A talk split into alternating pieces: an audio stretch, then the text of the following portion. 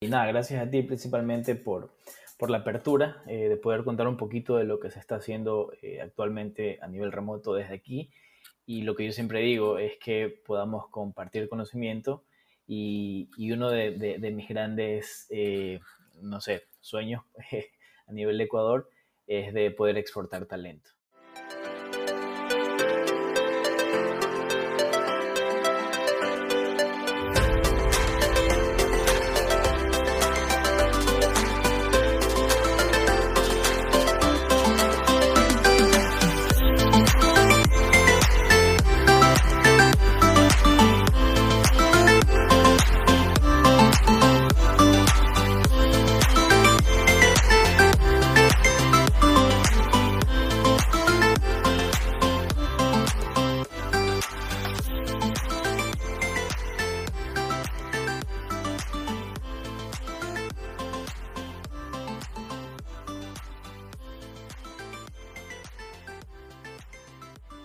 Y el día de hoy, eh, en, este, en este episodio, que es un episodio diferente por el contenido, eh, he tomado la decisión de, de, hacer un espacio a todo lo que ya hemos venido así hablando para poder mencionar de un tema que es bastante importante y que ha sido de auge pues en, este tiempo, ya que el 2020 y este inicio de año ha despertado mucho el interés de cómo empezar a trabajar en este medio, en esta industria de la experiencia de usuario, porque han surgido un montón de emprendimientos, muchas empresas han saltado a la parte digital y cada vez es más importante este perfil de el UX dentro de las empresas. Entonces, el día de hoy vamos a hablar ah, con nuestro invitado, que es Aldo, él es de Guayaquil y pues específicamente vamos a mencionar acerca de cómo es la experiencia de ya trabajar de forma remota en este, en este rubro. Aldo es eh, Senior Visual Designer y pues nos va a contar durante este episodio cómo ha sido su historia y su experiencia y pues cuáles son las recomendaciones que él tiene. Entonces, Aldo, te doy la bienvenida a este espacio. Muchas gracias por aceptar esta invitación y pues eh,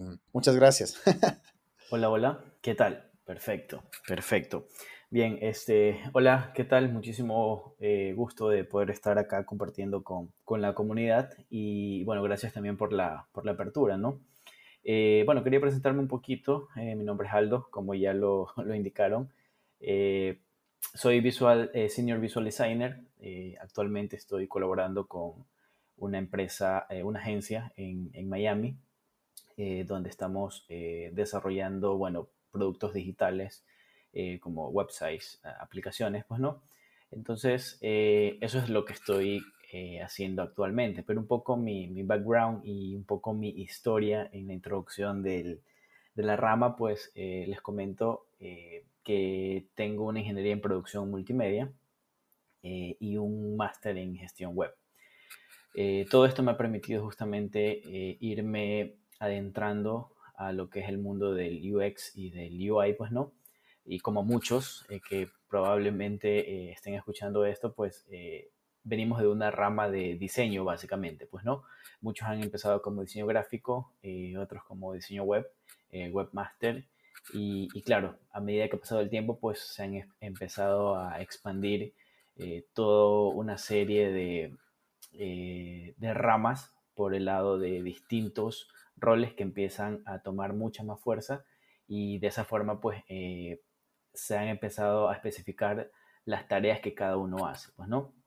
Entonces, eh, yo empecé con, con, el tema de productos digitales por el 2011 aproximadamente, cuando estuve, tuve la oportunidad de que un amigo me dice, eh, bueno, tengo a una persona en Estados Unidos que necesita ayuda con diseños. Y claro, siempre estuve ligado, eh, por mi punto de vista, al diseño web pero no había trabajado para nada en temas de, aplicaciones. Entonces, eh, nada, fue bastante, primero sorprendente porque aquí en Ecuador, por lo menos no, en ese entonces no se hablaba absolutamente nada de aplicaciones, eh, ni de diseño, ni de experiencia. A, duras penas era el tema diseño web.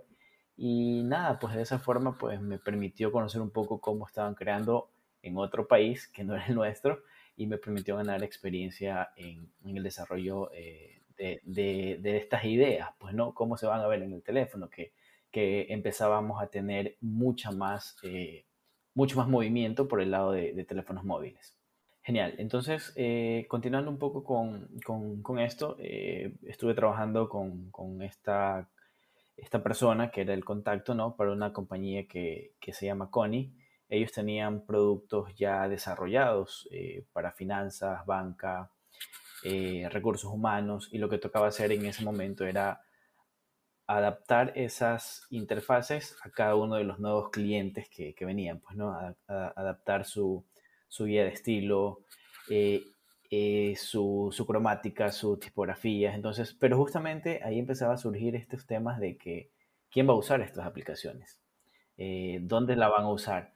Y empezábamos a hacer primero algunos testing sin, decir nombre y apellido de metodologías o procesos, pero los hacíamos. Entonces eh, nos tocaba levantar el, el, prototipo y no sé, por medio de un, de un website, pues eh, se lo mostraba en el teléfono al usuario y empezábamos a tener feedback eh, de cierta forma que nos ayudaba obviamente a mejorar. Pero esto lo, lo, lo hacíamos por, por, ciertas iniciativas de, de, líder del equipo en ese entonces. Entonces, eso nos permitía, obviamente, ya iterar, que ya luego explico un poquito más de eso, pues nos tocaba iterar y bueno, ya hacíamos el testing nuevamente, pues y ya teníamos una, una, mejor interacción para el producto. Entonces todo esto a nivel de prototipado netamente, sin, sin necesidad de ir por el lado de, de, desarrollo, o sea, de pasarlo a código. Entonces, eh, todo eso nos permitió generar eh, ciertos procesos que nosotros mismos ya lo, a medida que venía trabajo, pues los íbamos repitiendo y estábamos haciendo UX sin hacerlo como se hace hoy en día, ¿no? Eh, donde hacíamos testing, donde hacíamos research, donde hacíamos este, investigación de, de, de, usuarios un poco, pues, ¿no? El, el, journey del, del, del, usuario, cómo, cómo lo termina usando. Entonces, eh, todo en ese entonces lo manejábamos, no sé, a veces abríamos hasta un Excel donde teníamos ahí eh, concentrada la información, o a veces también lo hacíamos en, Sketch, que en ese entonces ya era como que la herramienta un poquito más, más fuerte que empezaba a utilizarse, y, y, todo de manera muy empírica, pues, ¿no? Y sabíamos que, que estábamos buscando mejorar una experiencia, pero sin como se hace hoy, hoy en día, o con varios roles que forman parte del flujo del, de trabajo. Entonces creo que eh, justamente esta parte eh, de trabajar en, remoto eh, desde hace mucho tiempo atrás, pues eh, ya lo venía como que considerando un poco y me agradaba bastante porque podíamos, la, ventaja que yo veía, pues no, y es más, que amé esta, esta ventaja desde que conocí el tema web, pues es que tu trabajo puede ser visto por todo el mundo. Y, y esa es una de las ventajas que por lo menos para mí siempre me, me agradó me agradó y quise estar en este mundo desde, desde que lo conocí definitivamente. Eh, y, bueno, me, me, me permitió eh, conocer más personas, pues obviamente, seguir trabajando con, con, esta compañía. Y estuve con ellos aproximadamente tres años. Eh, este contacto que, que, yo tenía era, es un ecuatoriano que, vive en California. Y, y, seguíamos en contacto. Pero justamente en, en, esa transición de que yo estaba, aprendí mucho con, con ellos, empezaron a ver estos pequeños puntos de contacto aquí en Ecuador donde querían ya empezar a, gestionar un poco mejor sus, sus aplicaciones, sus, websites. O sea, ya no, solo, ya no solamente pensando del lado de, de, marketing, ¿no? sino que ya en un contexto mucho más de, de retroalimentación por parte de quién va a usar la plataforma. Claro, no solamente, digamos, lado del negocio. Así es, correctamente. Así es. Entonces, eh, eh, me llamaron, en, te estoy hablando, no, no recuerdo qué, qué, fecha puntualmente fue, no sé si fue 2013 o 2014, eh, donde me llama un amigo de, de, acá de Guayaquil y me dice, oye, necesito este, diseñar la experiencia de aplicativo para un banco acá en Guayaquil. Y yo le digo, ah, genial, digo, obviamente aquí no se estaba haciendo absolutamente nada de eso, y me dice, sí, es que la agencia que lleva este banco está presentándonos un prototipo, pero definitivamente no tiene ninguna directriz de cómo diseñar este para móvil.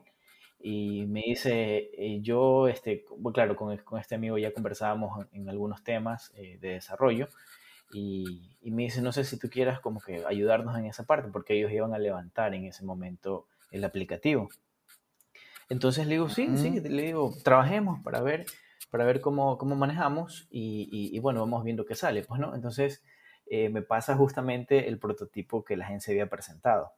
Entonces eh, lo empiezo a revisar y claro, en ese entonces yo ya, ya, había tenido experiencia diseñando aplicaciones eh, para Estados Unidos eh, y justamente también para banca. Entonces cuando veo esto acá y era totalmente sin lineamientos. Lo que obviamente en ese momento pues las agencias de publicidad estaban enfocadas, como te digo, en un tema de marketing, más no en un tema de experiencia de usuario. Y bueno, fue así que empecé un poco por acá en, Ecuador a, implementar eso, eso que había aprendido. Eh, en ese momento hicimos una versión móvil, eh, web, hicimos una versión para iOS, hicimos una versión para Android y recuerdo que todavía tocamos algo de BlackBerry en ese momento. En su sí. cuando o sea, para los que de la, de la generación de los, ¿qué será? De los millennials, ¿será? O de los centennials. Probablemente. Eso era era un iPhone así último, hace BlackBerry, solo podías ya hablar con tus amigos que tuvieran el mismo celular. Así es, sí. Sí, sí, sí. De hecho, se, en ese momento recuerdo que se, analizaba todavía tratar de diseñarlo para BlackBerry porque venía en, picada, pues, ¿no? Y, Android estaba empezando a tener más, más relevancia.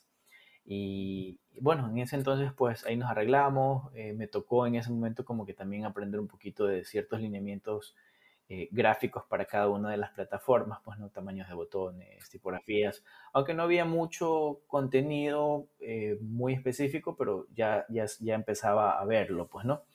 Entonces, total. Así es. Entonces en ese momento yo dije, bueno, qué, qué, qué, genial que pueda levantar esto, pues no, con, con los chicos que también estaban muy empapados en el tema de desarrollo. Así que trabajamos, trabajamos, salió el esta versión, esta primera, fue la primera, primerísima versión.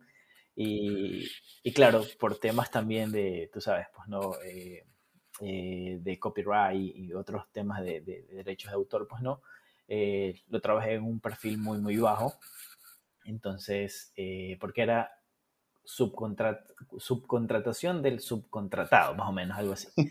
Entonces, eh, pero bueno, eso sirvió muchísimo para, para, adentrarme un poco en el tema eh, también banca a nivel local y, nada, pues y ver cómo, y ver la realidad o palpar la realidad, como te digo, que en ese momento las, las agencias de, publicidad como tal les estaba tocando volcarse a cumplir ese rol de, de UI, de UX, cuando ellos no hacían eso.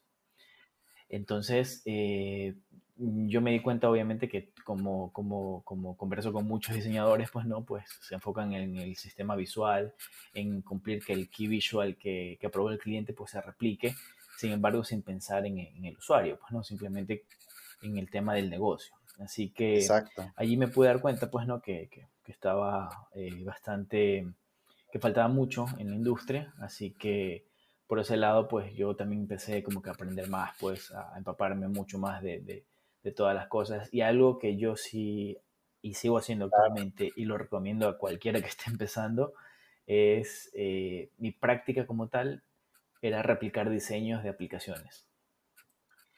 Tal cual, copiaba, hacía una captura, eh, la ponía en Sketch en ese momento o en Photoshop que todavía lo, lo usábamos y empezaba a ver las medidas, pues no, en píxeles. Cuánto mide esta tipografía, eh, cuánto, cuánto es el tamaño del botón o lo ideal. Luego me lo pasaba a mi mm, teléfono por correo y lo trataba de abrir desde la galería. Entonces, todas esas cosas que de cierta forma eh, a mí me interesaban, obviamente, en ese momento, todavía no había mucha información y mucho, mucho más en español, pues no, no se encontraba casi nada. Entonces, eh, eso me, me, me generó mucha, mucho conocimiento de cómo se pueden hacer las cosas y me daba agilidad para poder hacer prototipado rápido, porque ya sabía cuánto medía una, una, un botón, cuánto medía la tipografía, los diferentes eh, tamaños que debes utilizar y aparte también hacer eh, testing más rápidos con, con, los usuarios, pues, ¿no? Entonces ya podía enviarle en ese momento, eh, creo que empezábamos a usar InVision para poder conectar las pantallas y presentar los prototipos. Entonces, ya se empezaba a utilizar un poquito más eh, el, esquema de, de, que el usuario pueda ver lo que se está haciendo. Entonces, eh, por ahí em, se, empezaba a explorar un poco más todo este tipo de, detalles a nivel de experiencia, a conocer más el usuario, a empezar a hacer entrevistas un poco. Entonces, pero era bastante complicado, eh, por lo menos los proyectos que trabajé en el inicio, de decir que se haga todo ese proceso porque todos, todos se enfocaban netamente, ok, ¿cuándo tengo eh, el, diseño final? Entonces decía, pero no, pues tenemos que investigar, tenemos que ver referencias, tenemos que hacer match con información. Sí, eso es lo que, lo que te iba a decir, o sea, es, es eh, este tema de, de, que muchas veces lo que, lo que estanca, digamos, a esta industria acá, y bueno, y acá no solamente en el, en el país, así en Ecuador, sino pues en todos los países donde estamos empezando a tener em, como, que mayor eh, ya presencia de, de, este perfil es el tema de los tiempos, ¿no? O sea, mientras, como, como dicen, pues los de stakeholders, o sea, mientras más rápido, mucho mejor. O sea, ¿por qué?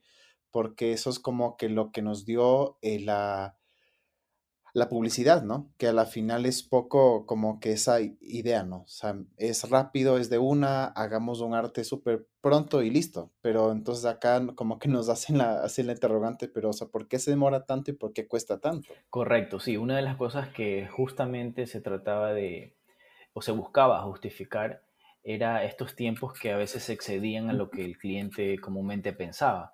Entonces, eh, como no se enfocaban en el tema del usuario como tal, sino que en tener un producto final, eh, yo, siempre, yo siempre trataba de, de, de, exponer un poco la idea de que, mira, podemos hacer esto basado en algo que yo descubrí o en algo que yo pregunté. Y en ese entonces, por decirlo así, empezaba a hacer entrevistas, quizás no de una forma tan formal, por decirlo así, donde, no sé, pues le decía a, conocidos que tenía cerca en ese momento, oye, puedes revisar cómo se ve tal, tal, tal prototipo, eh, o si se entiende lo que se está diciendo, incluso temas de, UX Writing, que hoy en día también es otra, es otra, es otra rama que empieza a tomar fuerza, eh, cómo poner los copies para los botones. Eh, entonces, ese tipo de, de, detalles que uno se preocupa porque se vea bien, porque se entienda, incluso a veces por tratar de, que, de darle un contexto más real o más acoplado al mundo real, que es una de las prácticas de, la usabilidad, pues, ¿no? De, tratar de llevar este esquema del mundo real a, un producto digital.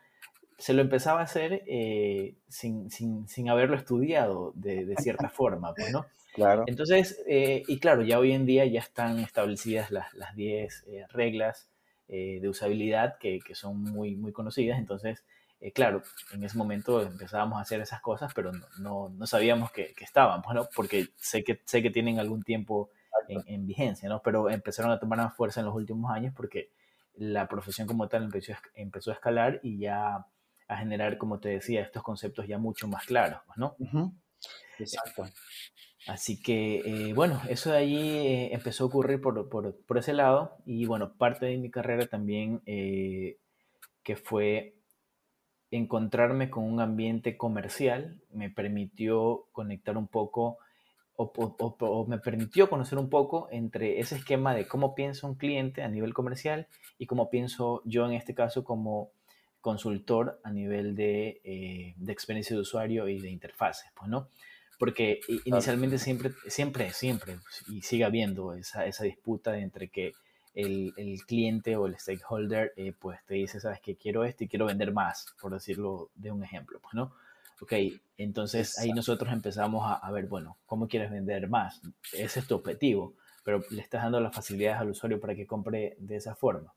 Entonces se empiezan a generar estas, estas, dudas y, y, algo que yo también eh, empecé a notar era el, no sé cómo decirlo, en realidad, eh, este ego quizás de las gerencias eh, que tenían, eh, que tienen todavía, pues no, eh, como que el, el, el, ok final para poder desarrollar algún proyecto, donde simplemente a veces querían algo por ego, donde decían mi competencia tiene y también quiero tenerlo a nivel de un website, a nivel de un aplicativo, pero sin ningún contexto o algún antecedente fuerte. Entonces, eso, me, eso empecé a notar mucho en proyectos que empecé a trabajar eh, lo cual el, gerente simplemente decía, no, yo quiero salir con esto y ponle mi logo y mi marca y, ya, pero sin, con ningún enfoque, sin ninguna investigación, sin saber quién era tu usuario. Entonces, eh, era un poco difícil eh, tratar de, convencerlos para que se cumpla un rol o una línea de trabajo mucho más específica, donde al final, claro, se obtenía lo que el gerente quería, pero no estaba basado en el usuario que él tiene.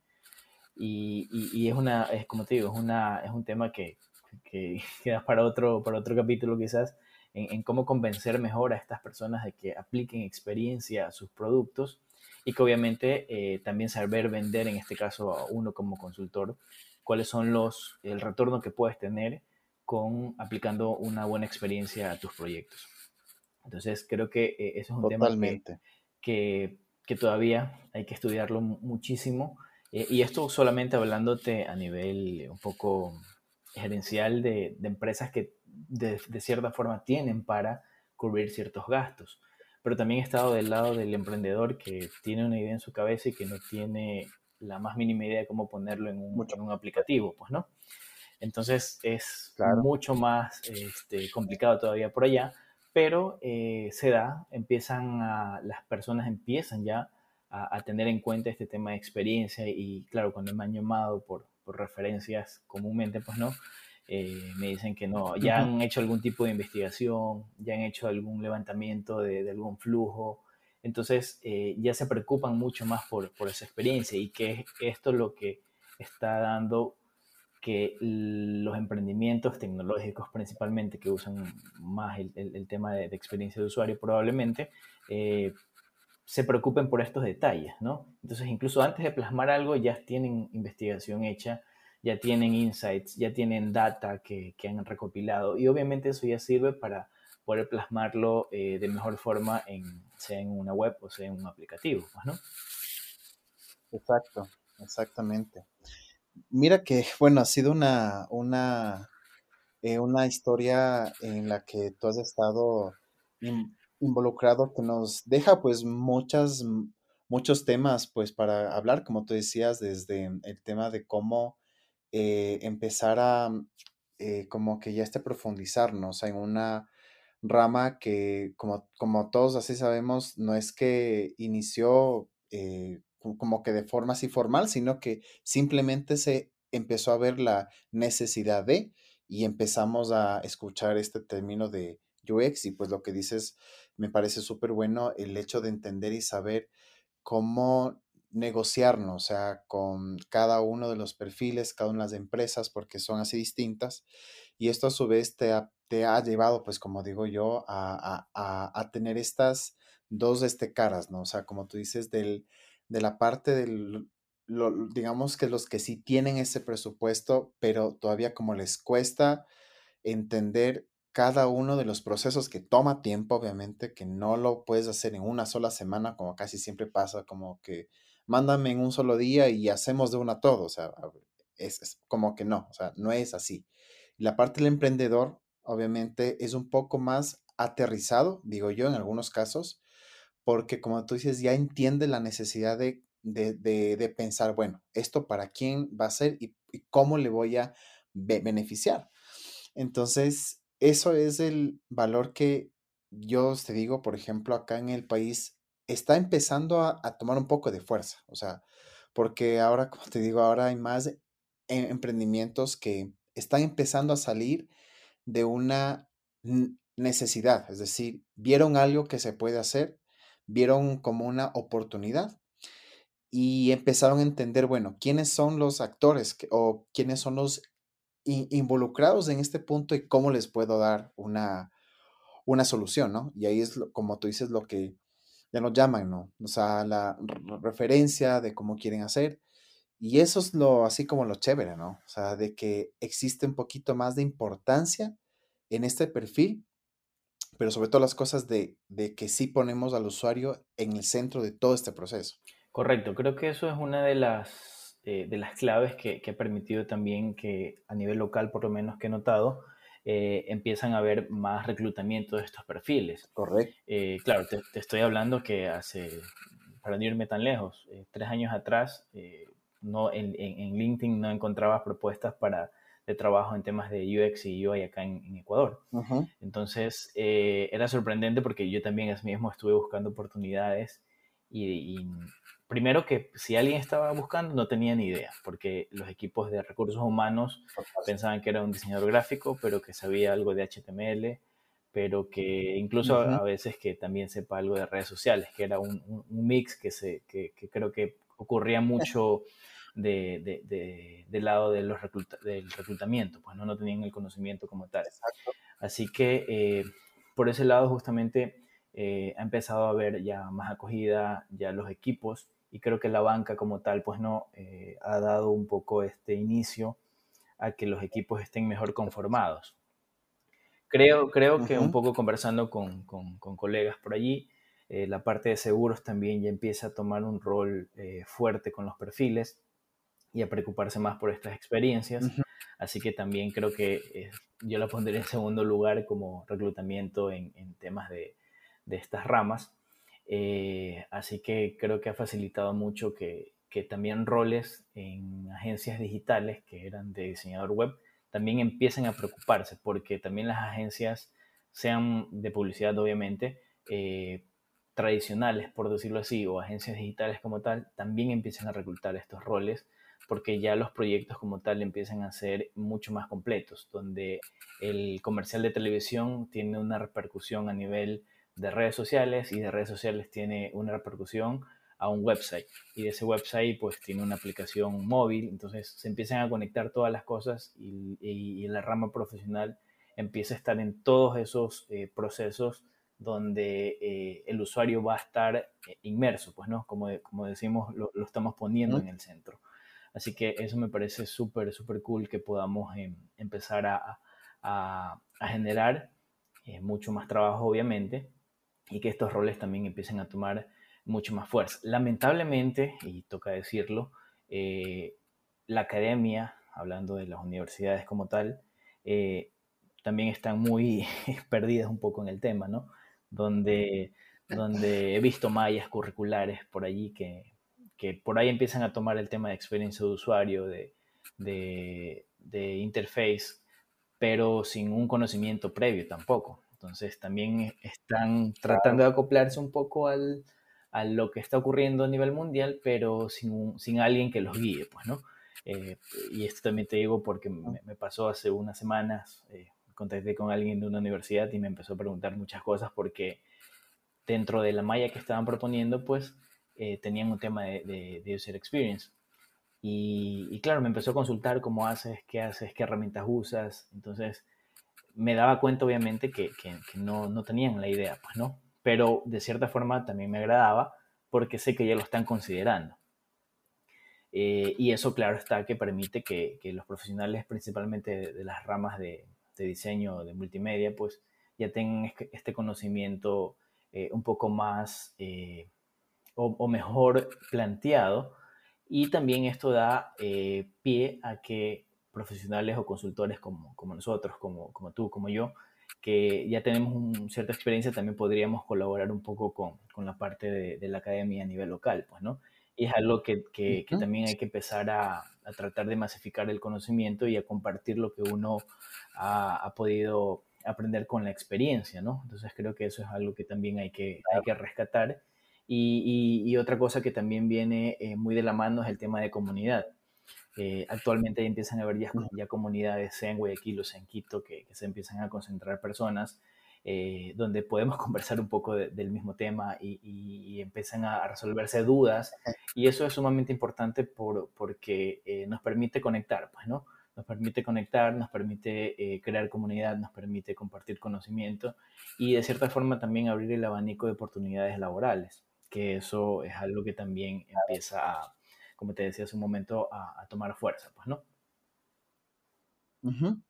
Eh, sí, o sea, mira, eh, yo pienso que son puntos y temas que vale así la pena eh, así toparlos. Uno, lo que tú decías, ¿cuáles son las, o sea, cuáles son las industrias acá en el país que han tomado la decisión de implementar este tipo de perfiles? Digamos que dentro de su ambiente prácticamente todos conocemos y ahora es muy obvio, ya la banca, ¿no? Ya la banca toma la decisión de implementar, porque obviamente entienden que ya la experiencia como tal no solamente eh, digamos que se quedaba cuando las, personas iban al banco, hacían, digamos, un, un retiro o un depósito, digamos, y, y, ya como que se terminaba ahí, sino es en todo sentido, o sea, es en todo punto y ahora se entiende más que prácticamente todas las empresas, todos del tema de los productos, eh,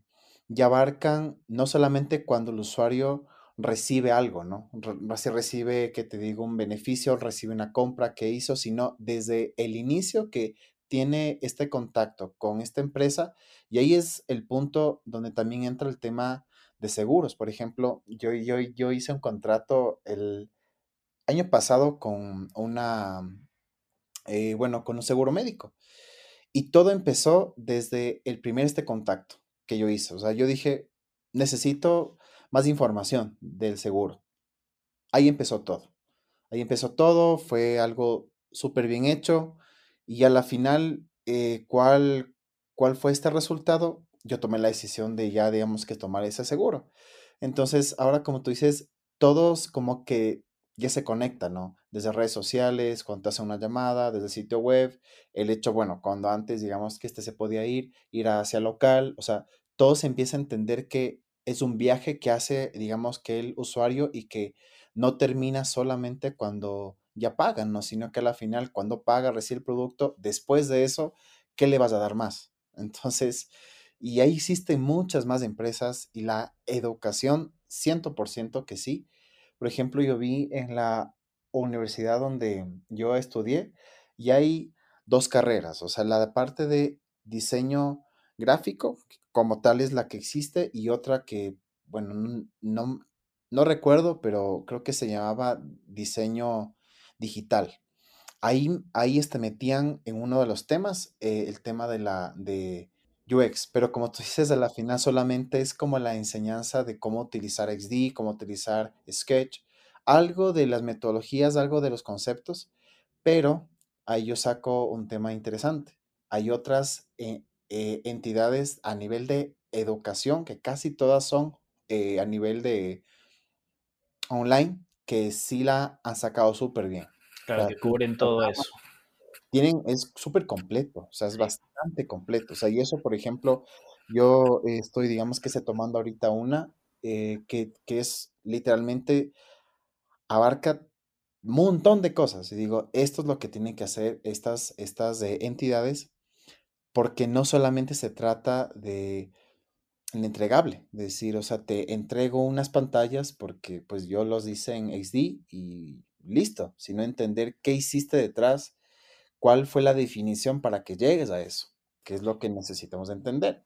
Correcto. ajá, es el tema, ¿no? O sea, el tema de, como tú decías, expandir mucho más y si, si es posible, como, como tú mencionas, así crear estos vínculos con las entidades para que desde un principio ya se les empiece a enseñar, porque no, o sea, yo pienso que esta, esta industria, aparte de ser bastante, bastante ya prometedora, es muy generosa, o sea, porque no le cierra las puertas a nadie. O sea, seas diseñador, seas publicista, seas programador, seas, de, seas hasta arquitecto. He conocido gente que fue, bueno, que estudió primero ingeniería civil y ahora es, está dentro de la parte de esta industria. Entonces, mientras más perfiles se sumen, muchísimo mejor, porque vamos a hacer más efectiva esta, este rubro, ¿no?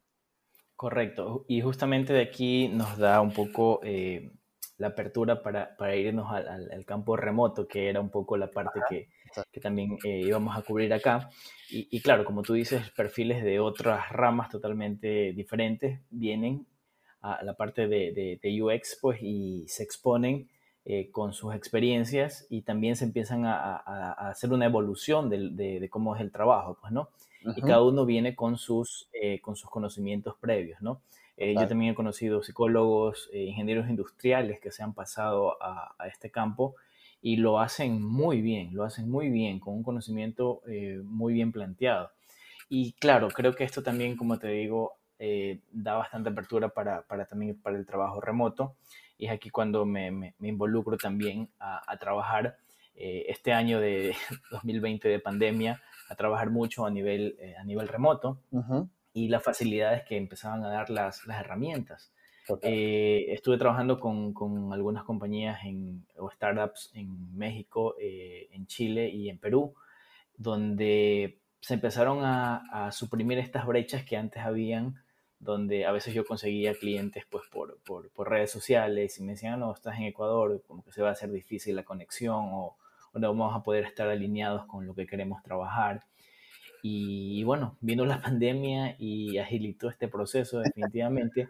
Aunque yo ya venía trabajando remotamente, eh, esto nos permitió romper esas, esas brechas eh, de, de, conexión. Pues, ¿no? Eh, trabajé como por, tres meses en un proyecto con, con una empresa en Chile, donde teníamos nuestras dailies comúnmente y, y bueno, conectábamos, conversábamos un rato y obviamente trabajábamos y empezaba yo a notar, por lo menos desde mi punto de vista, que, que nuestra ciudad es el mundo hoy en día. Así que podemos estar trabajando desde cualquier lugar y, y podemos cumplir con nuestros, con nuestros roles. Definitivamente hay herramientas que te ayudan, pero, por ejemplo, y, poniéndolo en contexto de lo que estamos hablando ahora, eh, recuerdo que con esta empresa eh, tuvo que, se hubo, hubo, que hacer un par de, un par de pruebas y eran con una, el, desarrollo está enfocado a docentes en Chile. Entonces, obviamente no podía hacer yo ningún tipo de test, pues, ¿no? Entonces, eh, había que improvisar. Y justo en esas improvisaciones, pues tú sabes que vas descubriendo cosas interesantes. Recuerdo que, que, el dueño del proyecto, en este caso, pues eh, me pasó una grabación por, por WhatsApp de lo que estaban haciendo los usuarios y al final del día cumplíamos con el tema de, de, mejorar esa experiencia, ¿no? ¿Cómo lo hacíamos? Era, era, era un reto, porque en ese momento lo aplicamos de esa forma. Sabemos que hay, hay algunas, eh, algunas otras herramientas que te permiten eh, grabar al usuario mientras está eh, haciendo un test o, o, las entrevistas como tal, pero a lo que quiero llegar con esto, que muy aparte de las herramientas como tal, está el ingenio que tenemos nosotros para poder descubrir esas necesidades y cómo resolverlo al final del día, eh, con esta práctica que, tuvimos, pues eh, obtuvimos el feedback del, del, usuario y lo plasmamos luego, ¿no? Entonces, eh, pudimos seguir trabajando, yo en Ecuador, ellos en Chile. entonces, creo que incluso donde se estaban haciendo las pruebas era en, en una zona rural, o sea, alejada de la ciudad un poco.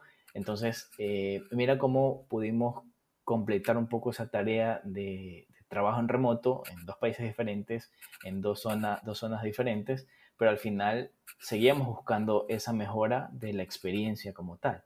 Así que, eh, nada, o sea, a veces muchas, muchas, en muchas ocasiones ocurría que porque no estabas en un mismo lugar, pues no podías hacer tal, tal cosa, pero creo que hoy en día es totalmente factible manejarlo, que estés aquí, estés en, en Europa, estés en Estados Unidos, y al final del día tratar de cumplir con, con ese objetivo. Claro está que a medida que pasa el tiempo, pues, y, y, a medida que también, dependiendo del equipo con el que vayas trabajando, pues, eh, vas tratando de aplicando metodologías, aplicando eh, software que, que, obviamente te ayuda muchísimo. Pero lo que yo siempre digo es que mientras tú tengas las ganas de poder eh, ejecutar una tarea, pues vas a ver la forma. Si te quedas pensando en cómo poder resolverlo y no encuentras nada, pues creo que nosotros somos personas que buscamos resolver problemas y buscamos que obtener esa información que es súper valiosa para, para, la creación de un, de un producto. Entonces, por lo menos lo que yo me he podido dar cuenta, como te digo, eh, es que empezamos a, también a, de cierta forma, a educar a las personas con las que trabajamos para poder eh, obtener un mejor, eh, una mejor retroalimentación en este caso, pues, ¿no? como te ponía de ejemplo, me pasaron un feedback por WhatsApp y es válido, ¿no? O sea, eh, al final del día es lo que el cliente dijo, lo que, lo que se grabó y, y, se aplica, pues, ¿no? claro está que si, cuando ya se cuenta con el presupuesto, con, con, muchas otras, otras cosas, pues es factible totalmente poder eh, ejecutar un mejor plan, pues no eh, utilizar una sala donde puedas hacer el, el, la encuesta, la, entrevista, pues de, de mejor manera eh, en un ambiente mucho más acogedor para el usuario. Entonces, todas esas cosas cuando hay presupuesto, pues eh, son sumamente eh, bienvenidas, ¿no? Pero cuando no, pues te toca improvisar y, ponerte en, el campo de batalla, por decirlo así, a trabajar con lo que tienes a la mano. Claro. Es como esta frase que se dice que no hay que casarse con la metodología, ¿no? O sea, que el hecho de decir no, o sea, si es que no podemos, eh, digamos, que hacerlo de esta manera, entonces no lo hagamos. No, o sea, simplemente ya la, o sea, ya la metodología te da como decir eh, los parámetros, pero al final que toma la decisión de cómo lo vas a hacer, eres tú. O sea, la metodología nunca te va a decir, o sea, te va a enseñar, pero el que toma la decisión eres tú. Entonces, si es que tú tienes el concepto, como tú dices, podemos hacer al, una prueba de la manera más simple y sencilla, pero el tema es obtener el resultado. Correcto. Como hay una, hay, hace una frase que algún rato, digamos, yo la pude escuchar, que es que es, eh, que es como eh, para poder este entender que no importa el método que tú utilices, o sea, porque el método puede ya cambiar, eso va a cambiar siempre, pero el fin debe ser el mismo, o sea, definitivamente el fin nunca puede este cambiar no nos podemos hacer al revés, o sea, tampoco podemos eh, como que este, cambiar el fin porque no tenemos el método, ¿no? O sea, el, método puede ser cualquiera, sea una herramienta, sea que sea experimentado en, digamos, en una metodología, sea que seas que recién estás empezando a descubrir. O sea, el tema es encontrar una solución. Obviamente, si es que ya conoces la metodología, mucho mejor, ¿no? Pero me, pero me parece buenísimo. Por supuesto. Y Sí, sí, sí, al final del día lo que... Lo... Sí, sí. Sí, continúo, continúo. Sí, ahí, lo que te decía es que definitivamente estas son las experiencias que más te llenan, ¿no? O sea, el hecho de entender que al fin y al cabo esto te sirve para otro proyecto más, va sumando, ¿no? Sí, totalmente. Eh, justamente estas experiencias diversas eh, y también, como diría, con mucho presupuesto, con poco presupuesto, se busca eh, cumplir con el usuario al final del día, ¿no? O sea, si tienes como todo el ecosistema, como tú dices, eh, para poder implementar algo, pues bienvenido, pues, ¿no? Pero si no, pues toca de, ver cuáles son las alternativas que tienes y con el recurso con el que cuentas para poder eh, también llegar al, mismo fin. Lo, interesante de todos estos procesos con, poco o, o, mucho presupuesto, creo que se centra mucho en las personas, donde te das cuenta de que hay muchos que en realidad quieren eh, obtener algo, eh, ven la manera, si no saben, eh, lo investigan. yo he tenido clientes o personas con las que he trabajado donde me dicen algo, ¿dónde puedo leer tal cosa? Porque quiero, quiero hacer más investigación. Y luego, bueno, les paso ciertos links o, ciertos detalles y cuando ya me, me han traído este, información, pues han hecho hasta investigaciones, han hecho research de competencias, benchmark, entonces me doy cuenta que, que, no es un impedimento al final del día, ¿no? Entonces tú puedes eh, ser un guía, pero a veces quien es el dueño de la idea como tal puede ir más allá y puede obtener información mucho más valiosa de lo que eh, comúnmente eh, puedes encontrar en primera instancia, ¿no? Entonces, a mí por lo menos me gusta incentivar mucho este tema de, de investigación para que las personas puedan darse cuenta por, por ellos mismos cómo es que llegan a tal cosa. O a veces yo digo, por experiencia, obviamente, ya uno, uno va, ganando eh, ciertos detalles que permiten decir, ok, esto va a funcionar de esta forma. Pero yo sí trato de dar como que esa apertura, mira, investigalo, revísalo y al final si tú encuentras lo mismo que yo estoy eh, proponiendo, pues eh, ya pues sacarás tus conclusiones, le digo, ¿no? Pero es mejor que tú vivas esa experiencia de cómo descubrirlo. Exacto. Mira que me encanta lo que acabas de, mencionar porque invitar a que otros también se involucren a hacer lo que nosotros hacemos, eh, como que rompe ese mito que eh, como que muchas veces como que nos, bueno, como hay una frase no sé si es que los que nos escuchen de los otros países puedan así entenderlo, pero acá se dice como cuando te echan, como decir como cuando te echan el, muerto, ¿no? O sea, te dicen como que todo a ti. Literalmente tú eres el único que sabes hacer eso. Pero mientras más, más, puedas eh, como que invitar al resto a hacer, como tú dices, si es que tú encuentras lo que yo encuentro, o sea, al final nos, nos ayudamos, estás también de como que dando las, la oportunidad de que un poco cambie su forma de pensar, que yo digo, el UX en lo personal hace para mí no se centra solamente en las ocho horas que estás en la oficina o el tiempo que dedicas a tus... Eh, consultorías externas, sino que es en el día a día. No sé si te ha pasado, pero a mí me pasa un montón que veo alguna cosa, veo lo que estoy haciendo y hoy en día digo, o sea, como que pienso, a ver, esto debería ser de esta manera. ¿Por qué? Porque veo este punto que es como un dolor así para mí, porque no le pude encontrar el sentido, me tocó hacer esto que lo veo innecesario, o sea, te empiezas como que a psicosear tanto. pero Sí, justamente por ese lado eh, tengo una experiencia, eh, de hecho, real totalmente, ¿no?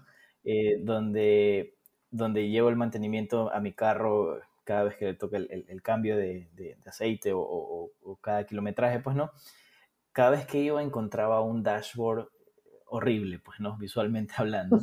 Y siempre le veía, uy, pero ¿por qué no está mejor establecido? ¿Pero por qué? Y siempre me hacía la pregunta, pues, ¿no?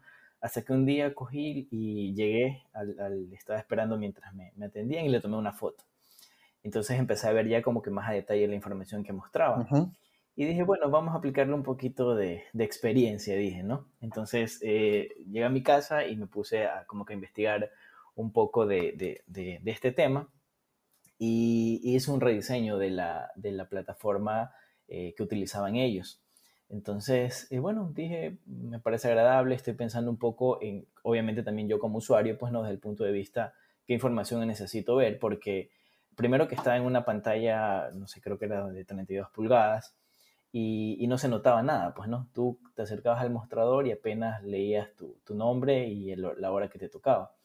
Entonces, eh, todo, con, con todo este, este, esta exploración que, estaba haciendo, eh, hice mi, propuesta y, claro, eh, entre mí, pues no, también eh, todo ese research que hice, no lo compartí totalmente, pero me, me, quedó para mí y puse mi, shot en, en, Dribble. Y bueno, lo dejé allí colgado y como en, unos, en unas semanas me contactan de Perú, me parece, y me dicen, oye, vimos el, el, el rediseño que hiciste para, para tal marca y, y, nos parece interesante porque queremos hacer justamente hacer algo así.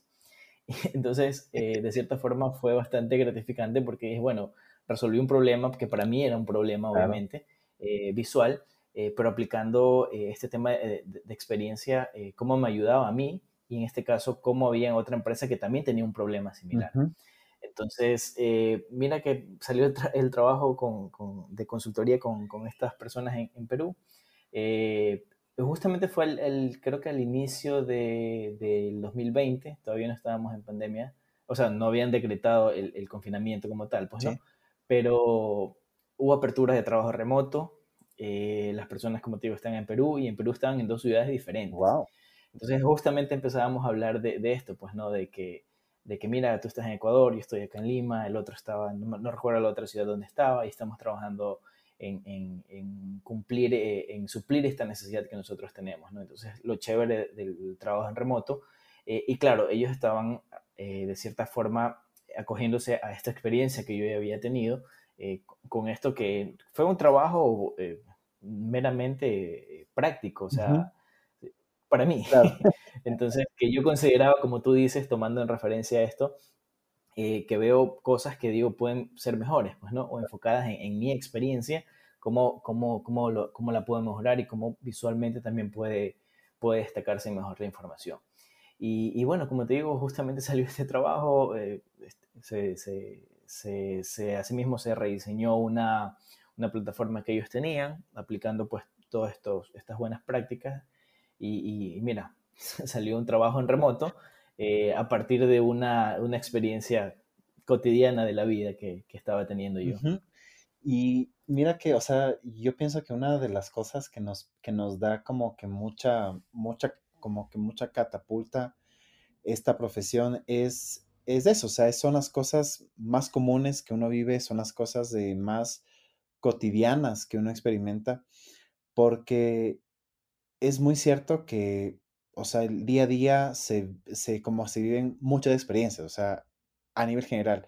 Y como en, como en al, bueno, uno de los episodios anteriores se mencionaba que al final y al cabo, todos, absolutamente nosotros como diseñadores de, experiencia, los, clientes, los usuarios, todos al final somos eh, ya usuarios, o sea, literalmente todos, todos, todos. Entonces, la e, experiencia va por todo lado, ¿no? O sea, no solamente es para el usuario como tal, sino también es para nosotros, lo que hacemos cuando digamos que hacemos un pago de así personal, cuando vamos de compras, como tú en este caso cuando ibas a hacer esta gestión, todos somos usuarios y ahí está la oportunidad. Ahora, que el punto que, como tú dices, y veo algo muy interesante, es como no perder esta parte de ser súper curioso, ¿no? O sea, de siempre tener este tema de que hay que preguntarse todo, o sea, el porqué de todas las cosas. Porque ahí radica, digo yo, uno de los de las bases fundamentales de esta disciplina, el por qué, no solamente el qué, o sea, porque qué te puede decir, sí, esto es de esta manera, tiene, como tal eh, utilidad, pero ¿y por qué? O sea, ¿por qué creo que es una de las preguntas que todo el tiempo nos estamos de, ya haciendo, ¿no? Correcto, y justamente por, por este porqué que, que surgía cada vez que yo, yo iba a la cita de, del mantenimiento, pues fue que me, que me lancé y me aventuré a, hacer esto, pues, ¿no? Claro. Entonces, eh, como tú dices, pues ahí te das cuenta de que, de que, somos usuarios al final del día y que también tenemos esas, esas problemáticas. Ahora imagínate que todas las empresas eh, se pongan, como hablamos siempre en UX, en, eh, en, el tema de empatía con los usuarios, pues obviamente va a haber un, un crecimiento exponencial en cuanto a, mejora de, de, esa experiencia, pues, ¿no? Afinidad de la marca, un retorno que probablemente muchos no lo ven, ¿no? O, a nivel gerencial es bastante eh, complicado tratar de medirlo en números directos muchas veces, aunque a veces sí es, sí es posible. Eh, y claro, a nivel gerencial, pues tú dices, ¿cuál es el retorno que tengo? Pues no. Y ahí es cuando también hay que tratar de, de nosotros, eh, a nivel de, de, consultores, de diseñadores, pues ver cómo nuestro trabajo también sí tiene un retorno al final del día, que, que, que es variable de cómo lo puedas mostrar, sí, pero que en realidad sí puedes ver cómo, cómo lo puedes eh, indicar al, al, equipo, ¿no? Y, y, cómo a partir de a veces alguna hipótesis que tú tienes eh, y la, la, quieres validar, pues eh, puedes obtener información mucho más valiosa que simplemente con decir, pues, de, de, pensarla nada más, pues, ¿no? Sino de, de salir a validarla con, con, con tus usuarios y, poder obtener ese, ese, esa retroalimentación propia de quien está teniendo el problema. Exacto, exactamente. Y ahí es lo que yo te quería hacer una consulta y bueno, así esta pregunta en base al tema es, ¿cuál ha sido uno de los, de, digamos, como de los mayores desafíos que has tenido al ya trabajar de forma eh, ya remota? O sea, ya hemos hablado, como decir, de las ventajas, de las mejores eh, experiencias que has tenido, ¿cuál ha sido el mayor desafío que has tenido cuando recién posiblemente empezaste? No sé si es que había duda, miedo, no lo sé. Eso como que, como que sí me gustaría que nos puedas contar. Claro, te cuento esto eh, a nivel de, de, experiencia muy, muy personal, pues, ¿no? Eh, lo primero que sí, siempre tenía eh, temor era que se caiga la conexión. Eso era, eso era lo más, eh, el temor más fuerte que, siempre tenía yo cuando he trabajado e, en remoto, porque, claro, o sea, te quedas sin comunicación, porque al fin del día, cuando estás en oficina, eh, tú sabes que, no sé, pues vas a la oficina del otro y, obtienes lo, lo, que necesitas o, o, buscan reunirse, pues, ¿no? Si es que están en, en una misma ciudad, por ejemplo, ¿no? Pero eh, a nivel remoto es un tema que, que tú sabes que si se te fue la conexión, pues tienes que ver cómo entrar en comunicación nuevamente. Y a mí personalmente me ha tocado salir de mi casa e ir a un centro comercial o, o a algún coworking para poder eh, como que seguir con, con, con la rutina del, del trabajo para, para, no perder un poco esa parte. O en algunos casos hacer switch de, de si mi, conexión de internet falló, pues conectarme con, con mi teléfono para darle eh, internet a mi computadora. Entonces, creo que ese es uno de, las, de los problemas que, que he tenido. Y aparte, algo que también me, me, ha ocurrido es el tema de zonas horarias. Mm, porque eh, comúnmente, eh, bueno, con Estados Unidos, a veces Europa, eh, los, los, horarios cambian, pues, ¿no? Entonces, tratar de acoplarse un poco a esa parte puede también ser a veces un tanto complicado, por lo menos, ¿no? Si estás en la misma zona horaria, pues sabes que entre las 9 y 5, pues vas a tratar de resolver algo, pero no sé, si estás trabajando con Europa, pues obviamente la diferencia ya es más notoria. Eh, y, tratar de acoplarse en, ese sentido puede ser un tanto difícil porque también se puede diluir la, un tanto la, la comunicación, porque no sé, necesitas un feedback a las 9, ah, perdón, a las 2 de la tarde, eh, hora Ecuador, y con Europa estás ya en la noche, como que quién te puede responder en ese momento, ¿no?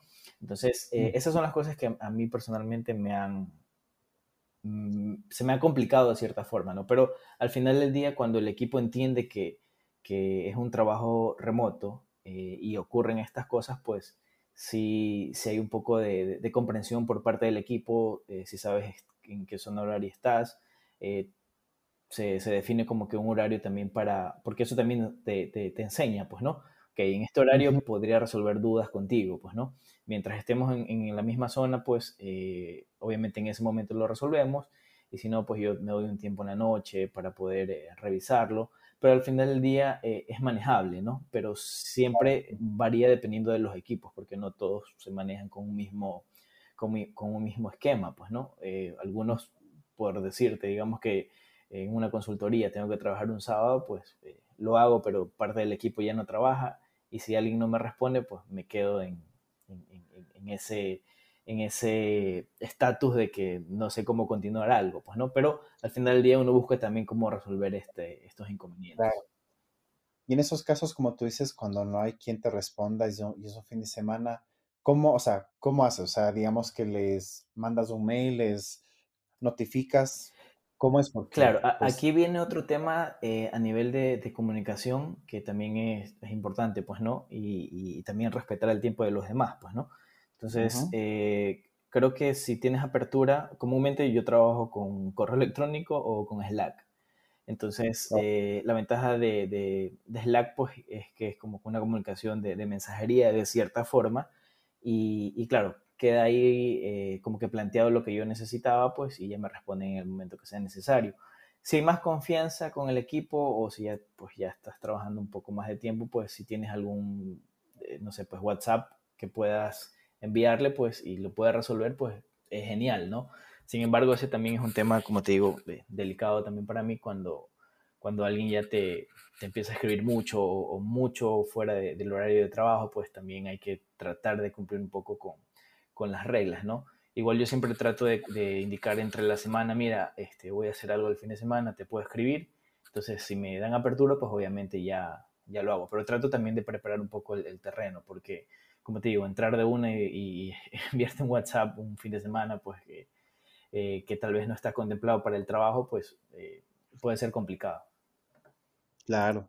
Sí, eso es, creo que es como, como que es súper bueno que tú dejes eh, ya claro, como que tus tiempos, como que hasta, digo yo, pues como tú dices, el, respeto al tiempo este personal, ¿no? Porque pues no vas a estar 24/7 pegado al computador, ¿no? Porque también tienes de vida, ¿no? Digo yo, entonces... Es correcto. ¿Cómo, cómo, es, digamos, como tu eh, socialización de estos puntos eh, como para llegar a este acuerdo? O sea, eh, tú como que este, no, no sé si es que decirlo de esta manera como ya les impones, digamos por así, o sea, yo este, estoy así como que en estos horarios así disponible y más tarde no, o simplemente dices, mira, yo puedo tales horas, tales así, ¿cómo es como que este acercamiento que haces en este punto? Sí, mira, te cuento que en, esa parte eh, sí trato de establecer ciertas horas para decir, ok, en estos horarios pues vamos a resolver estos temas, ¿no?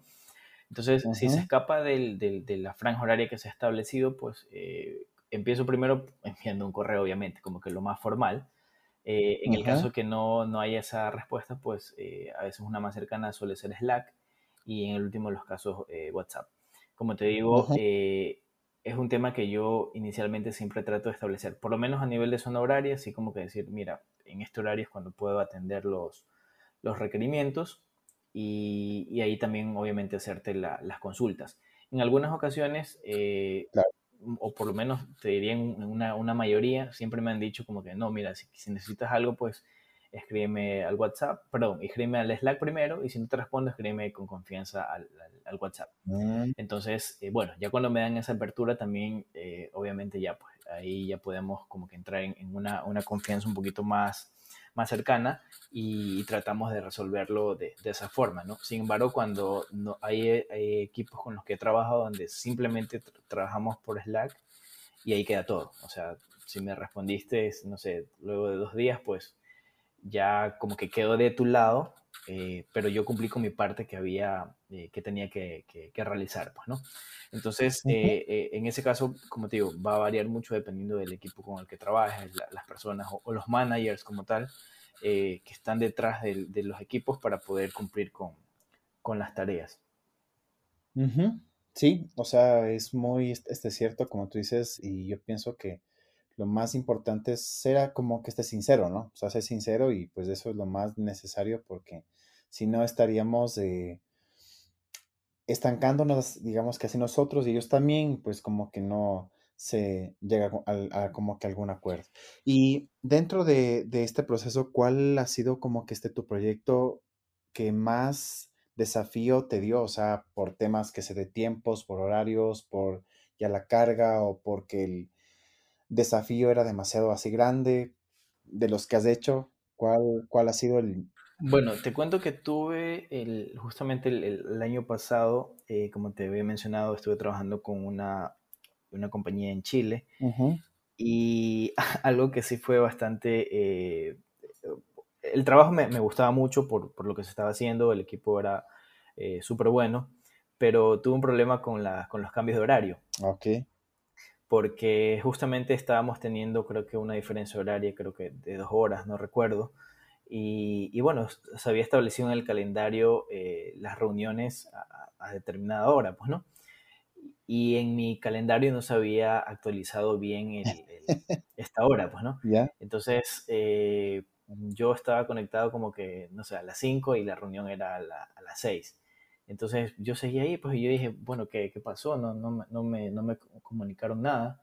Y cuando le escribo al, al, manager, pues me dice, no, es que cambiamos acá en Chile, eh, tuvimos un cambio de horario, creo que aumentaban una hora o restaban una hora, algo así. Mm. Eh, entonces, eh, por ahí fue una de las cosas que, que, que, me ha tocado lidiar bastante con, con, con las zonas horarias para poder, de hecho en mi celular tengo zonas horarias de, de, las ciudades con las que trabajo para poder como que tener en cuenta eh, a qué hora envío alguna cosa. Eh, y, y asimismo también tenía con la India que trabajaba con, con un equipo, wow. el, mismo problema, el mismo problema de zona horaria, pues no, me escribían a veces a las 11 de la noche de aquí de Ecuador y claro, ellos ya estaban trabajando y yo ya estaba por, por irme a dormir.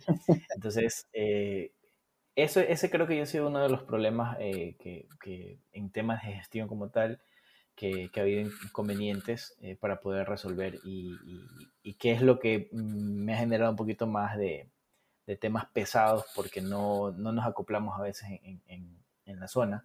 Sin embargo, eh, pues ya conversando con, con, los managers, ya diciendo, pues bueno, este es el horario en el que estoy, como que definiendo un poco la, los lineamientos, pues permite que ya puedas trabajar mejor con, con, todo el equipo, pues no, porque a veces, por lo menos me ha pasado que no saben en qué zona horaria estoy. Entonces asumen que estoy en su misma zona y, y al final cuando me, me, escriben, no sé, por Slack, por ejemplo, y me han dejado algún mensaje y, yo lo veo ya al día siguiente, pues, ¿no? Y no sé, querían algo, alguna actualización o algo de lo que estoy haciendo en ese momento.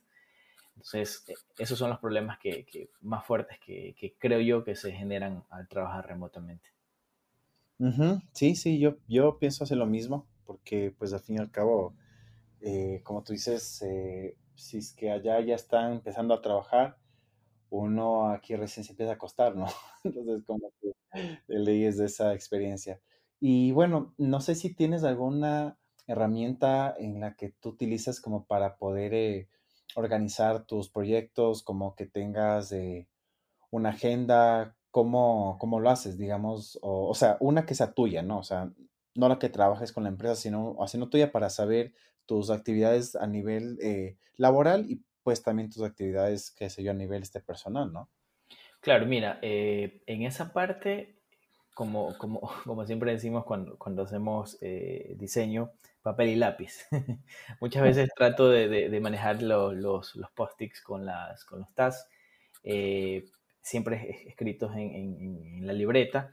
Eh, pero una que también me, sirve mucho es con Trello, donde pongo los cards de las tareas, pues, y ahí más o menos voy tratando de, ver tiempos, ver cómo, como que en qué estatus están, pues, ¿no? Porque a veces he tenido algunas, algunas tareas pendientes de diferentes clientes como que, bueno, cuál le doy prioridad para, para más o menos empezar a, a, rankear un poco eso y salir con las tareas más, más suaves, por decirlo así, y, las más hard, pues dejarlas para, para, para luego, ¿no?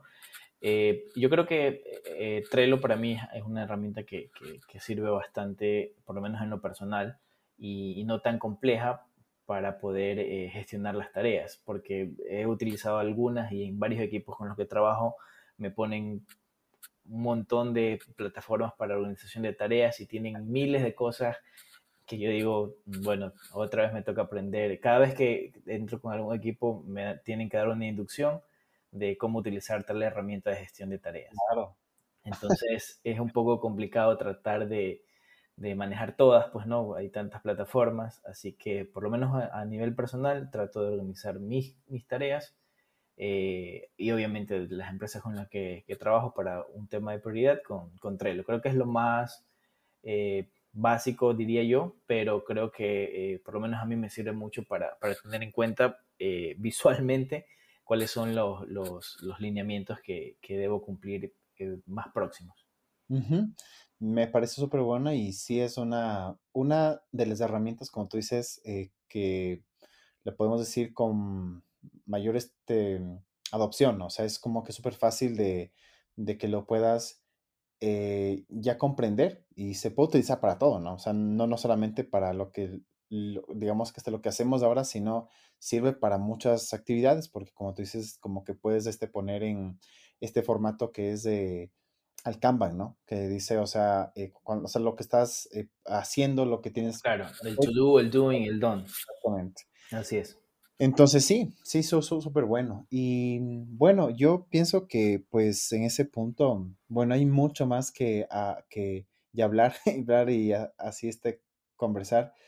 Pero ya por último, lo que quisiera eh, que nos puedas este contar, y bueno, lo que habíamos ya conversado al inicio, algo de del tema de la comunidad. Justamente yo te había dicho, eh, yo te había encontrado justamente, bueno, aparte de LinkedIn por un tema de Figma Guayaquil. Me pareció súper interesante que existiera pues estas iniciativas y en eso quisiera pues que tú nos cuentes cómo, cómo empezó, eh, cuál es digamos que el estatus actual de la comunidad. Hay gente, no hay gente, está recién empezando. ¿Cuál, cuál es digamos que este estatus, como, como te digo?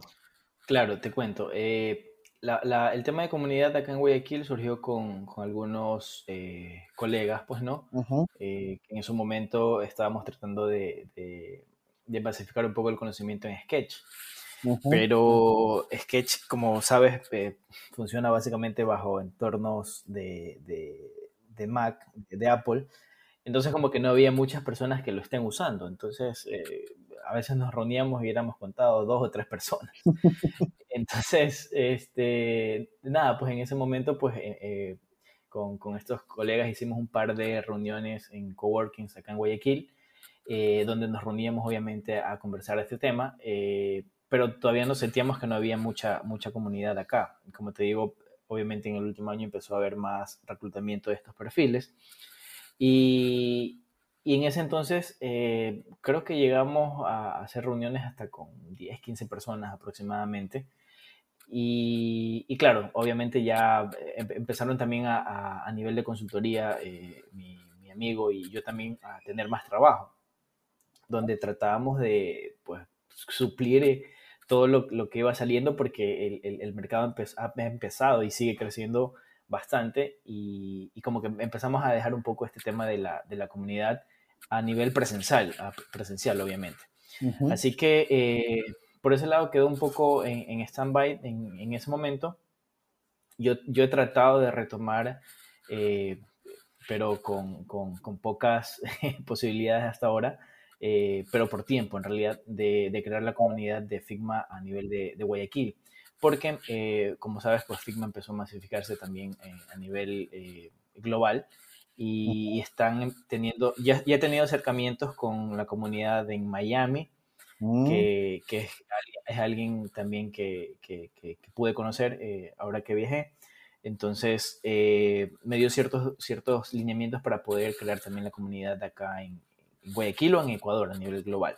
Porque, eh, como sabes, está Frames eh, of, Figma, que es como que la, la, comunidad global que está tratando de concentrar a todas estas comunidades a nivel, a nivel global y tiene sus lineamientos para poder ser parte de la comunidad oficial.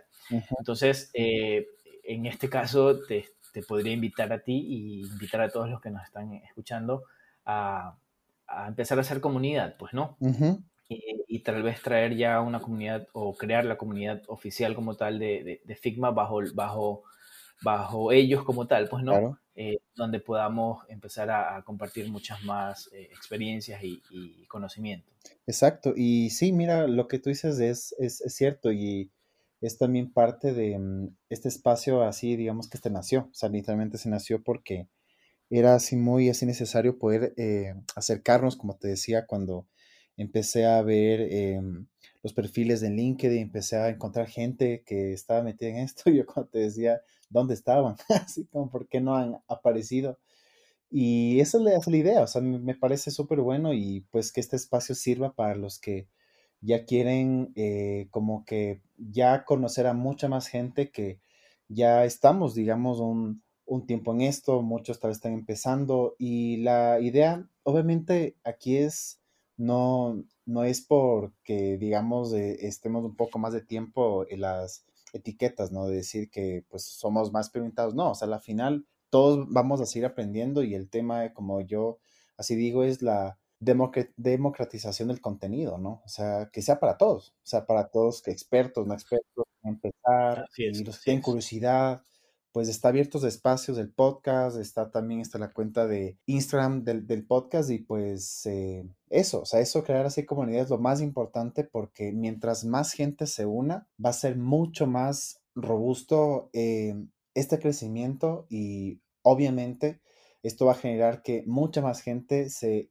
interese, ¿no? Y digo yo, como a nivel personal, muchas personas tal vez estén como que esté perdidas en no saber cómo empezar y, la, y una comunidad en la que te digan la experiencia de muchos de nosotros que, como tú decías y como yo te comentaba al principio, en un momento donde ni siquiera se entendía qué significaba UX. Ahora tenemos montón de contenido, tenemos montón de opciones, posgrados, maestrías, certificaciones, cursos, gratis, no gratis, lo que quieras. Y qué, qué, y qué mejor que ya los que, como digo, los que ya nos dimos el paso hace un par de años atrás, podamos también pues dar esta, esta ayuda, ¿no? Hacia a los que quieran. Sí, totalmente. Eh, justamente la semana pasada, me parece, me escribía con una amiga que era con la que también eh, nos reuníamos al inicio, pues no, me dice, oye Aldo, ¿cuándo podemos eh, nuevamente retomar el tema de la comunidad? Y claro, todo también como, como por la situación mundial, pues estuvo en stop eh, todo el tema de, las reuniones, ¿no? Pero claro, me dijo, sabes que hay personas que, que, he ido conociendo que también me han preguntado, me decía mi amiga, y, le digo, sí, estamos viendo cómo podemos hacer, porque eh, igual hay que, hay que tratar de ver eh, la parte de, de, de, seguir buscando personas, porque como tú dices, y, y, también me he dado cuenta, pues no, por lo menos en el último año empezaron a salir los perfiles y, personas que eh, tal vez utilizaban la herramienta y que no conocían nadie más en Ecuador que también lo usaba. Entonces, o porque hemos trabajado, no sé, remotamente y conocimos por, por otros lados la herramienta, pero aquí localmente no hemos conocido mayor personas que, que también la estén usando, pero sí las hay. Como tú dices, empiezas a descubrir estas personas que, que tienen esa misma afinidad, pero que todavía no, no nos podemos concentrar todos en, en, un solo lugar para poder eh, conocerlos mejor y, como tú dices, democratizar el conocimiento. Exacto, exacto. Y pues los que nos escuchen, bueno, vamos a dejar un, un eh, como es, eh, un mensaje, digamos, en la, en la cuenta de Instagram para que pues los que, bueno, son de del Ecuador, pues nos puedan dejar su username, pues y ahí nos podemos poner este en contacto, pues para conocerlos. como digo, los están muy interesados en ser, eh, como que estar en este mundo para ver cómo nos podemos eh, hacer organizar y mientras más gente, pues podemos hacer este tipo de cosas, ¿no? O sea, de empezar a, llamar a personas, podríamos hacer eh, como pues, bueno, creo que hay otra comunidad acá en el Ecuador que es de Oxpa Ecuador, que también ya tiene un poco de tiempo, especialmente, bueno, ellos han dado muchas charlas, bueno, en uno de los bancos que más ha, dado pues este salto, ¿no? pues ahí tenemos algunos de estos personajes pero sí hace falta más, ¿no? O sea, más que no solamente eh, como que se queden los que ya empezaron, sino existe mucha más gente. Y como digo yo, de las nuevas eh, ya camadas que vienen, ¿no? Los que ahorita ya em, empezaron en un mundo donde, hay que, hay que decirlo, ya está, ya está como un poquito más masticado todo, ¿no? O sea, y, pero aún sigue siendo un tema que seguimos aprendiendo, pero ya es un poquito más fácil. Correcto, sí, justamente eh, es una de las cosas que yo te digo, ¿no? Eh, yo, yo, he tratado de, las personas con las que por ahí colaboro acá localmente, pues, es dar ciertos parámetros también para que, para que socialicen eh, o, dar yo siempre apertura a que me pregunten temas técnicos para poder ayudar.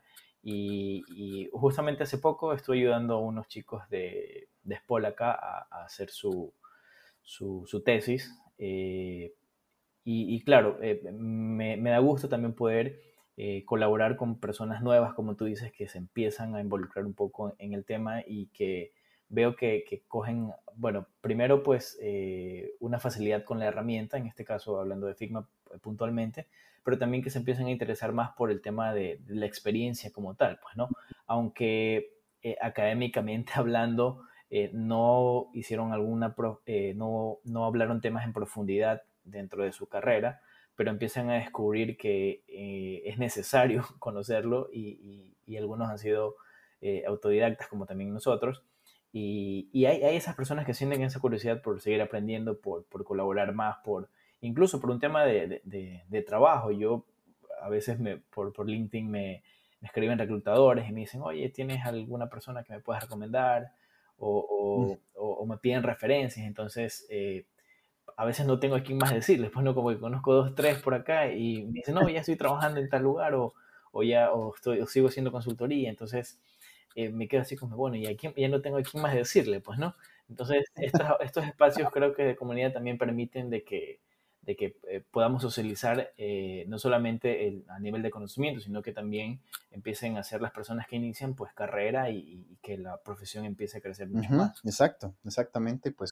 ¿Y por, y, por, ¿Y por, qué no llevar el talento para exportarlo, que es lo que eh, ahorita actualmente yo estoy haciendo, ¿no? Es lo que va a decir, y mira que tú eres uno de los ejemplos en ese punto, pues tienes amplia experiencia en eso y pues qué chévere, pues como digo, haber este conectado eh, porque claro, en un principio yo pensé que no, que no eras de, Ecuador, hasta que ya vi como bien este tu perfil, dije, ah, interesante, buenísimo. sí. sí, sí, y no, y como tú dices, es cierto, o sea, es el hecho de dar una mano a los que están interesados. Y, claro, o sea, pues hay que perder el miedo, ¿no? Hay que perder el miedo y, y ese es el punto.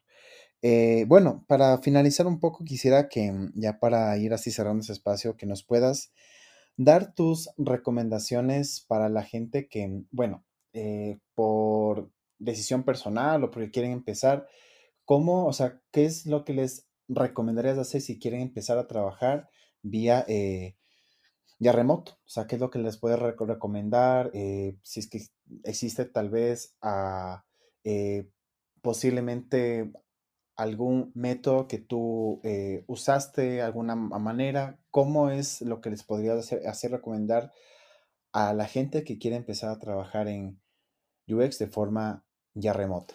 Bueno, en, esa parte eh, también me tocó ser muy nuevo y, lo fui descubriendo y también conectando con más personas para poder como que descubrir cómo puedes, cómo puedes mejorar tu perfil y cómo puedes eh, hacerte notar ante más candidatos cuando postulas algún, algún lugar, pues, ¿no?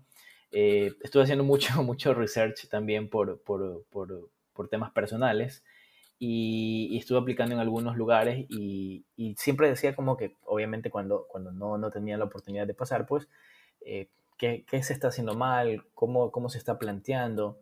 Y siempre me hacía ese, ese cuestionamiento, ¿no? Entonces, eh, algo que es muy conocido en realidad eh, por, por, muchos en la industria es poder tener un buen portafolio eh, levantado de tus proyectos.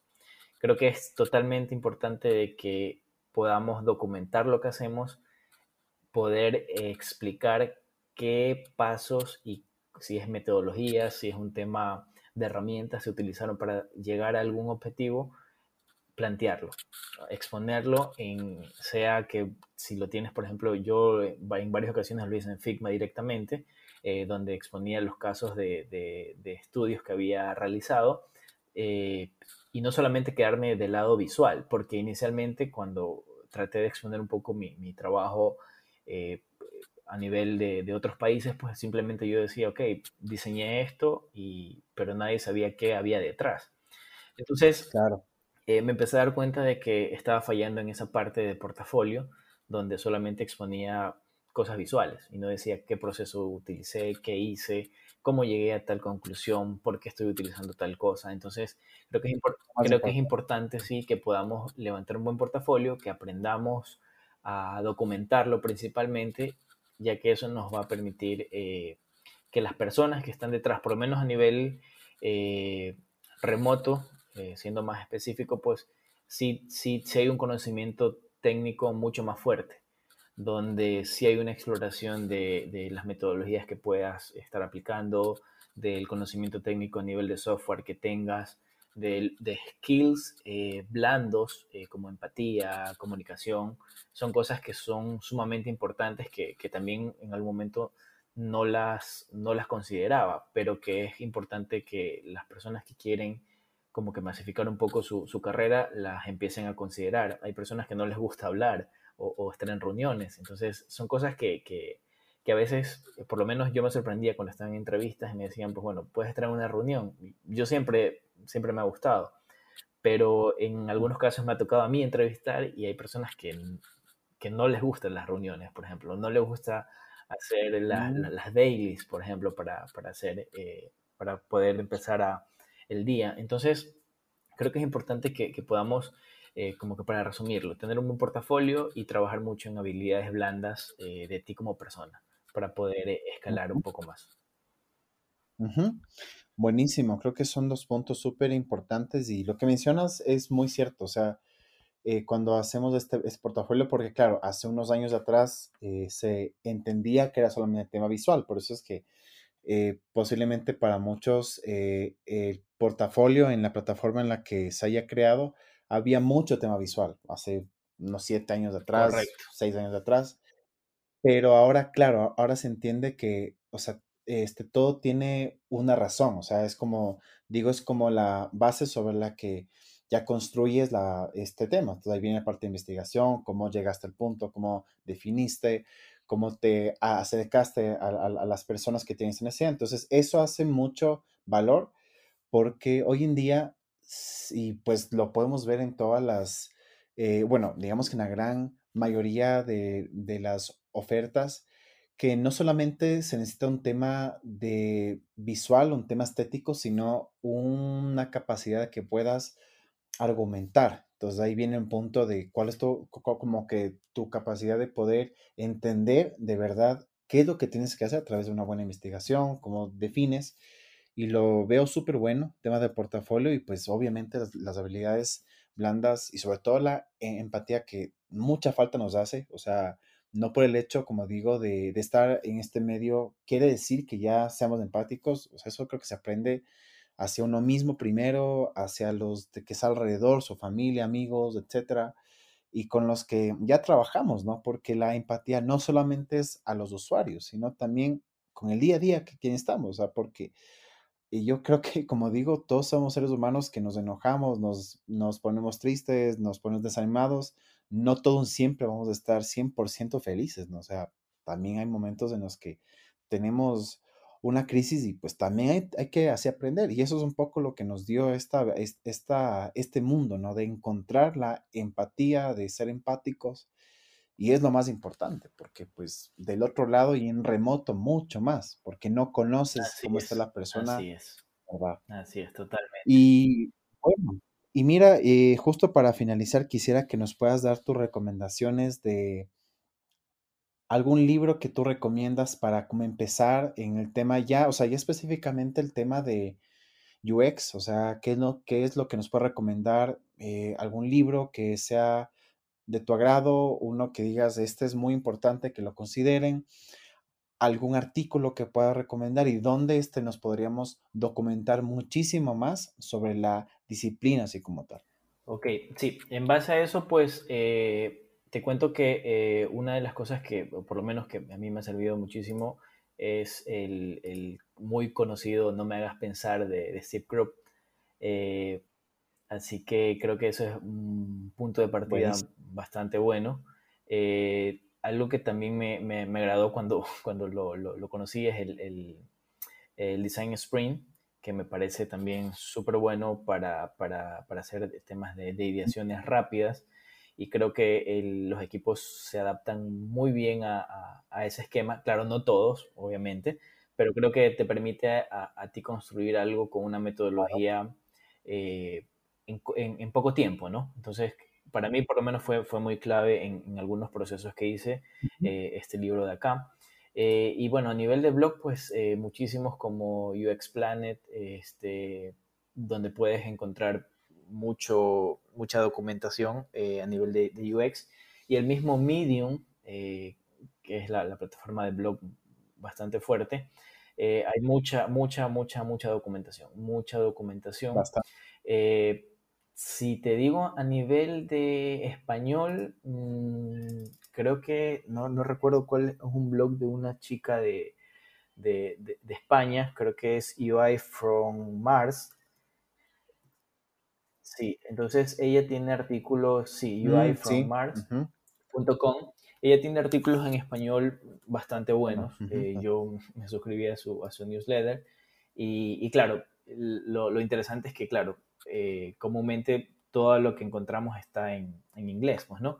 Entonces, pero eh, creo que es una, una, buena opción para que se pueda aprender y, y leer, porque a veces no todos están como que están alineados con el tema eh, de inglés y, creo que es una, buena referencia. Y tiene temas bastante eh, actuales, invitados también de la industria, eh, quizás a nivel de Europa, pero que, están haciendo cosas interesantes. Entonces creo que esas serían mis, recomendaciones para, como que para poder tener de todo un poquito.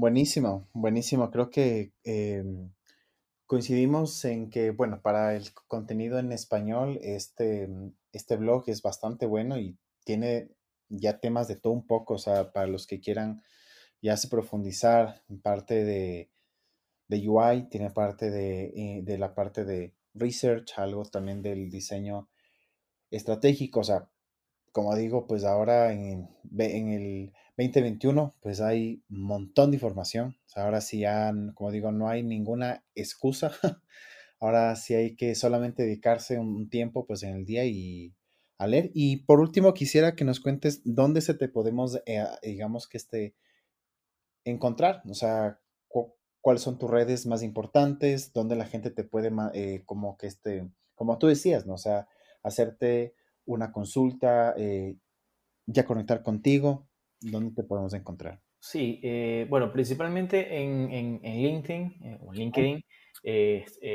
Aldo Mora como tal, pues no, creo que en algunas ocasiones eh, me, ha, tocado eh, conocer personas que, me han ubicado por allí, bueno, tú también en este caso, y, creo que ahí, ahí, estoy muy, soy bastante activo en, en, LinkedIn, eh, estoy leyendo mucho contenido y también conectando con, con personas siempre. Por allí doy algunos tips cuando, cuando, cuando tengo el tiempo. Así que creo que es una de las plataformas, incluso a nivel profesional, pues que, que podemos siempre conversar y estar abiertos a, a, poder seguir eh, aprendiendo.